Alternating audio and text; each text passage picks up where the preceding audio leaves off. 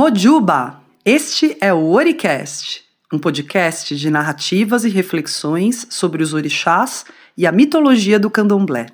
Esta é uma realização da organização religiosa Ileaxé Ainlá Opô.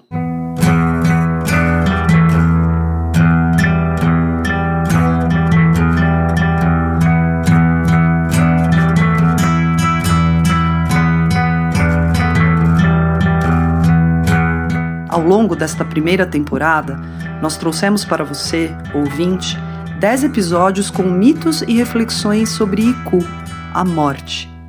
Mas esses Itan têm mais uma coisa em comum além da temática. Foram todos extraídos ou adaptados do livro Mitologia dos Orixás, de Reginaldo Prandi.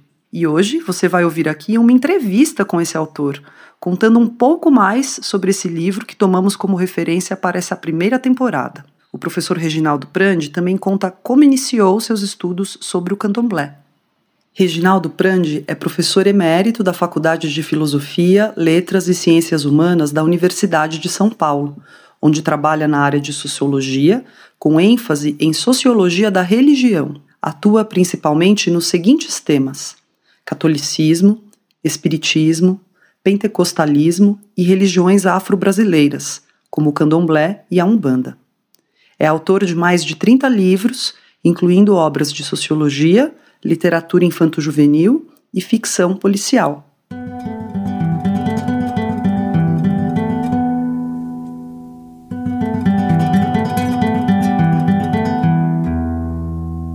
Professor Reginaldo, é uma satisfação tê-lo aqui conosco. Eu queria já iniciar de cara perguntando o que faz da história um mito é a sua importância social. Quando uma história serve para explicar o que, que um povo vive, o que, que uma família sente, o que, que uma pessoa é, né?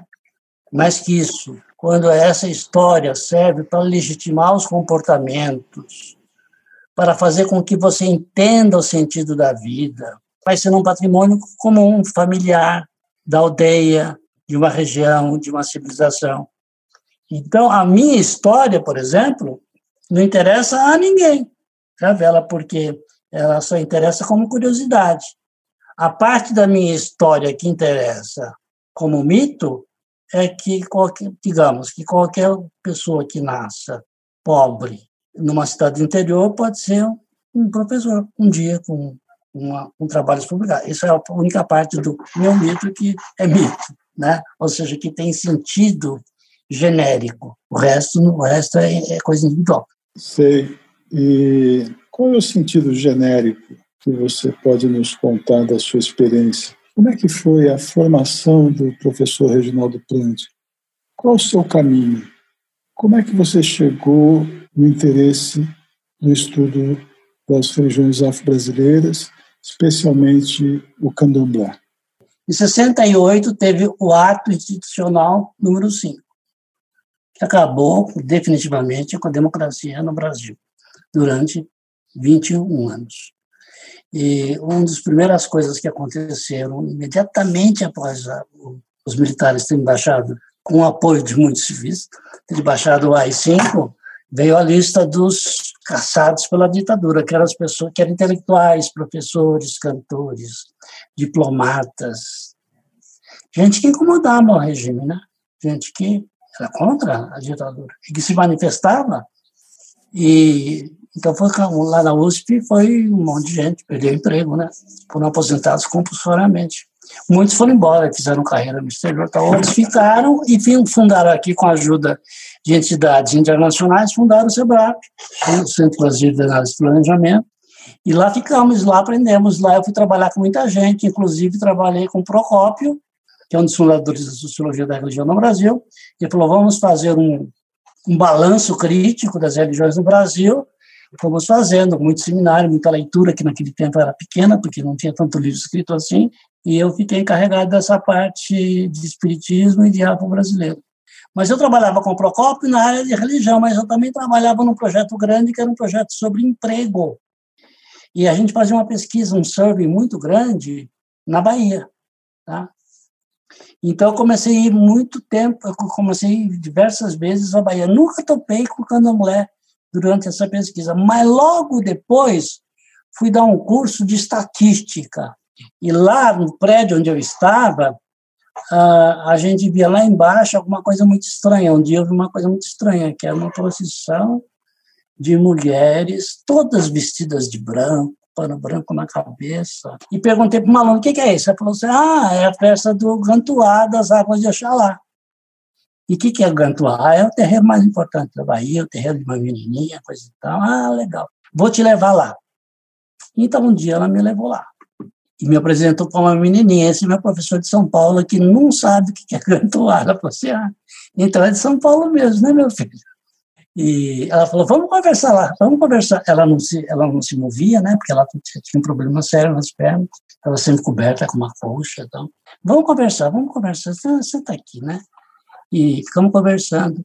Aí, sem que eu pedisse, sem nada, ela abriu um paninho que ela tinha, e tinha umas conchinhas dentro, tá jogando, conversando comigo, me jogando, coisa e tal, tal, tal, tal. Ela falou, você sabia que a sua vida vai mudar muito, viu? Porque os orixás vão entrar na sua vida e nunca mais vão sair, porque esse é o seu destino. Ao sair, ela me disse: leva esse fio de contas que eu tenho até hoje, porque é o fio do seu orixá. Foi aí que você ficou sabendo que você é filho de Oxanguié? Só anos depois, né, quando o pai Doda, quando eu já estava estudando com a mãe em São Paulo e joguei búzios com o pai Doda pela primeira vez, ele disse, você é de Oxaguian, não tenho a menor dúvida. Hum. E vou, vou, fazer um fio de conta para você. E fez um fio de conta. Ela chamou as meninas lá, rapidinho, fizeram o fio de conta, ele já, já botou na, no, no coisa e tal. Eu falei, eu tenho um igualzinho, que foi uma menininha do Guantuá que me deu. Ele falou, então ela já sabia. Então eu estou apenas confirmando que uma menininha me deu. É bom ser filho de Oxaguian, porque afinal de Oxaguian leva uma parte muito importante né, na criação do mundo, porque ele cria a cultura material. Né? Então, isso daí é uma coisa muito. E também é muito bom o fato de que Ogum e Oxaguian são muito próximos. E Ogum, para mim, representa o trabalho.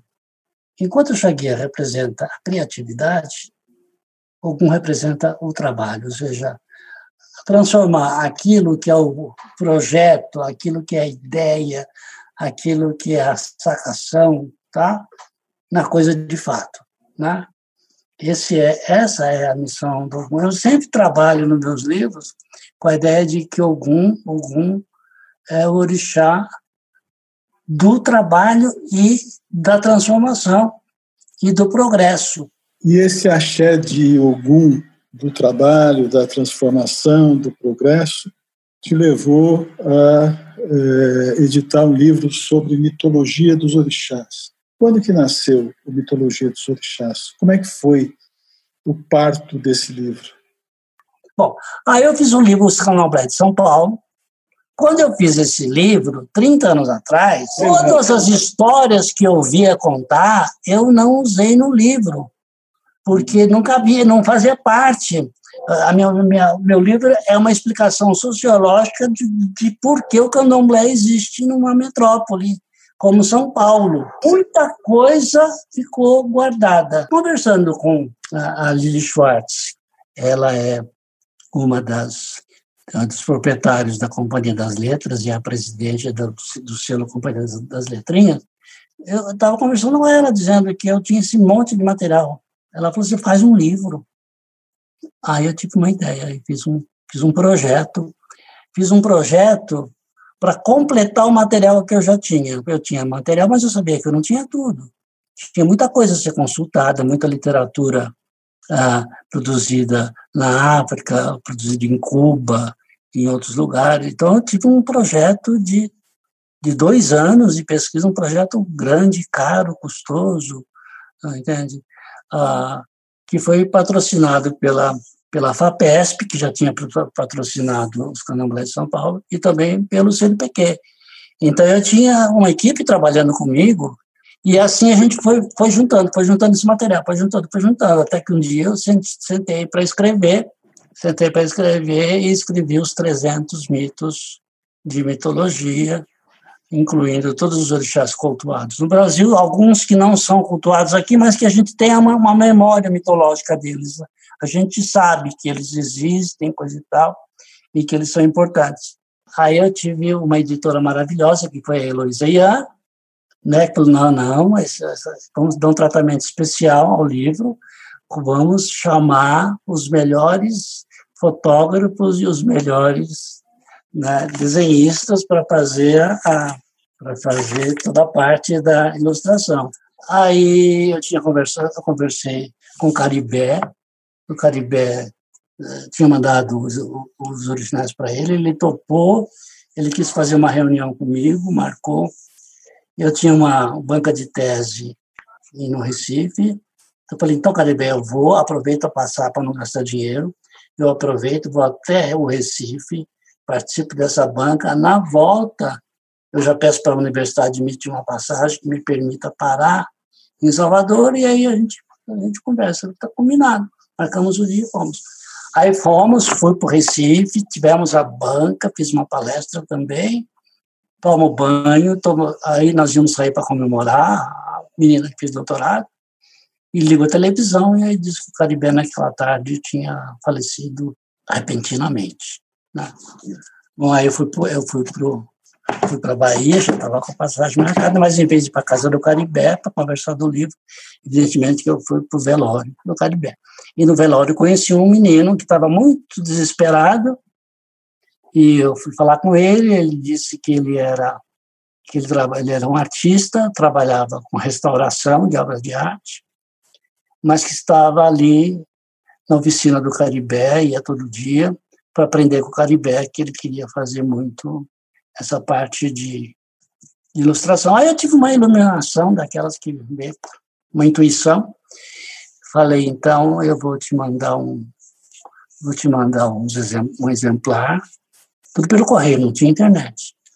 Um exemplar desse tamanho, de um livro. Você me faça três, escolhe três histórias quaisquer, na tua cabeça, escolhe uma casa aleatoriamente, e me faz três pranchas, três desenhos e me manda, vamos fazer um teste. Quem sabe você não vai substituir o Caribe? Imagina, de jeito nenhum, me fale, morro de medo, coisa e tal, impossível, imagina. Não, vamos testar, Rafael, vamos, vamos, vamos. Aí ele mandou, levei para a companhia, nos sentamos lá, eu e meus editores, já a parte lá, a editora já ligou Pedro Rafael, já contratou Pedro Rafael, e ele virou, de um dia para a noite. Ele virou meu ilustrador. Então, essa é a história. E, e as fotografias nós estamos caçando com os melhores pesquisadores fotográficos aqui de São Paulo.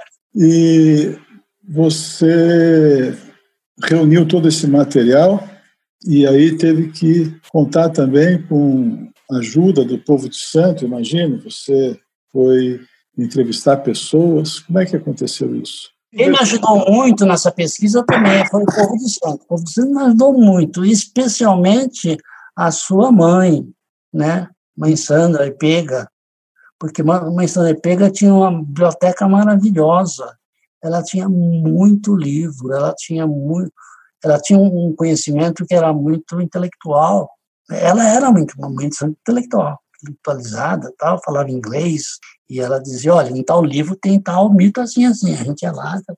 Então, vira e mexe, eu ia para Guararema, trazia um monte de livro na volta, devolvia aquilo, eles pegavam, ela me ajudou muito, muito mesmo. Minha mãe Sandra gostava muito de contar histórias, histórias que ela recolhia do Zodu e Fá.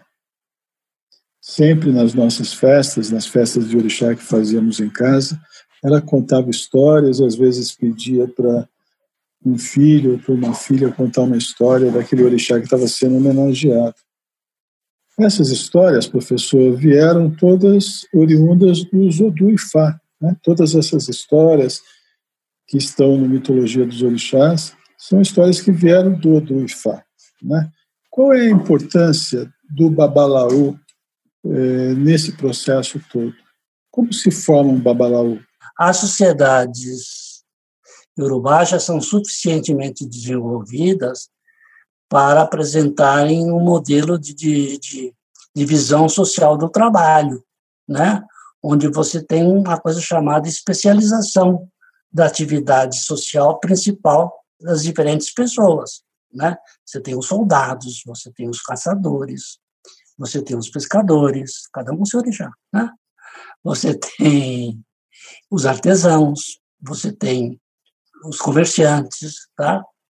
E uma especialidade era exatamente esse do cara encarregado de guardar essas histórias, para que elas não se perdessem, porque isso daí é o conhecimento deles, quer dizer, é a explicação que eles têm para o mundo, para as pessoas, para os governos, coisa e tal, né? Eles formavam, eles a cabeça de um de um contador de história é como uma biblioteca, né?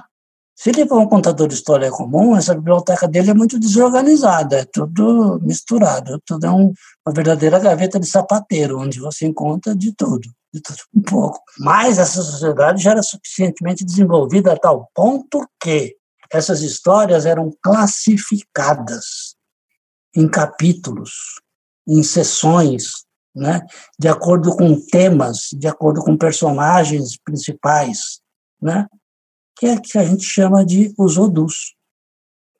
Então, a profissão do babalaô, que é uma profissão, é um ofício que exige, que exige inclusive um longuíssimo aprendizado, com mestres e discípulos, tal, discípulos que seguem o mestre durante praticamente a vida toda, como acontece em outras em outras coisas, ah, pensa, pensa, por exemplo, num, num lutador de karatê, ele tem um mestre que ele segue a vida inteira. Né? E ele depois vai ser mestre de outros discípulos. Tal. Essas artes, isso é uma arte. Essa arte da, da, da preservação oral, ela é, ela é exercida como uma categoria de profissão, entende? O babalaô é aqui. No, o babalaô não é o cara que, para ganhar prestígio, vai na África, fica três dias, passa lá por um, qualquer coisa, por um ritual e volta dizendo sou, sou babalaô.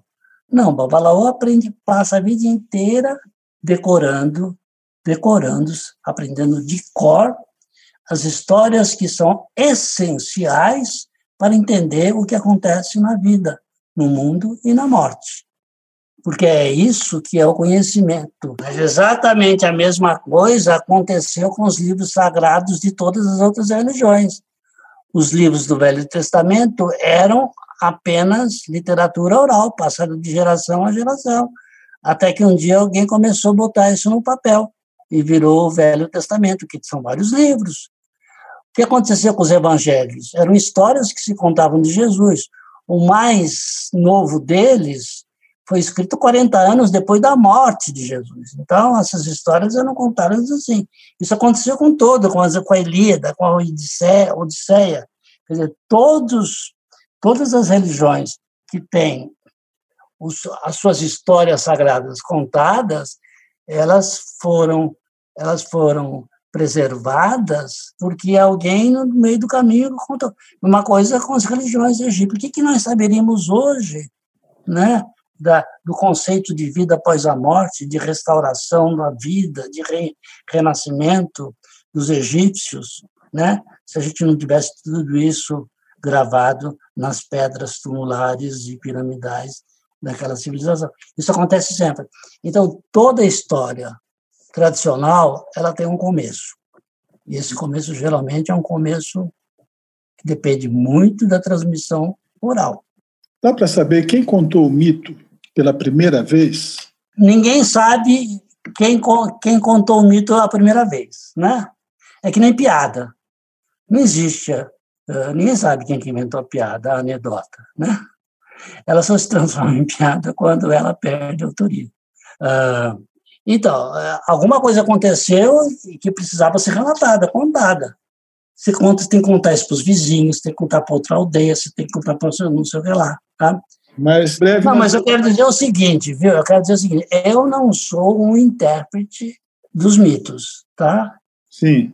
Os intérpretes dos mitos são vocês, os pais de santo e as mães de santo. Cabe a vocês interpretar, tá? O podcast de vocês é, é um, uma espécie de demonstração a respeito da formação da formação sacerdotal.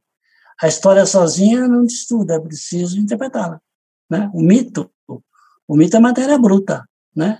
Assim como a Bíblia é matéria bruta, cara. Assim como a Constituição Federal, gente, é matéria bruta que tem que ser interpretado pelo Supremo Tribunal Federal. O que, que o juiz faz lá? Ele interpreta os artigos da Constituição. Não é assim que funciona? Então, o sacerdócio não tem uma Constituição, mas ele tem um conjunto enorme, muito grande, né, de mitos, cada um referido a, uma, a um detalhe particular do que é a nossa sociedade, assim como uma Constituição, assim como uma Bíblia, né? Ou seja, em última instância, vocês são, pais de santo, uma espécie de juízes, né? De juízes que devem avaliar como é que a lei que está escrita na cabeça, na memória, né? Na memória oral deve ser interpretada em cada caso. Né? Então, o papel do sacerdote é esse papel. Por isso que a gente nunca vai dizer que religião de tradição oral se aprende no livro. Isso é bobagem, isso é uma besteira. Né?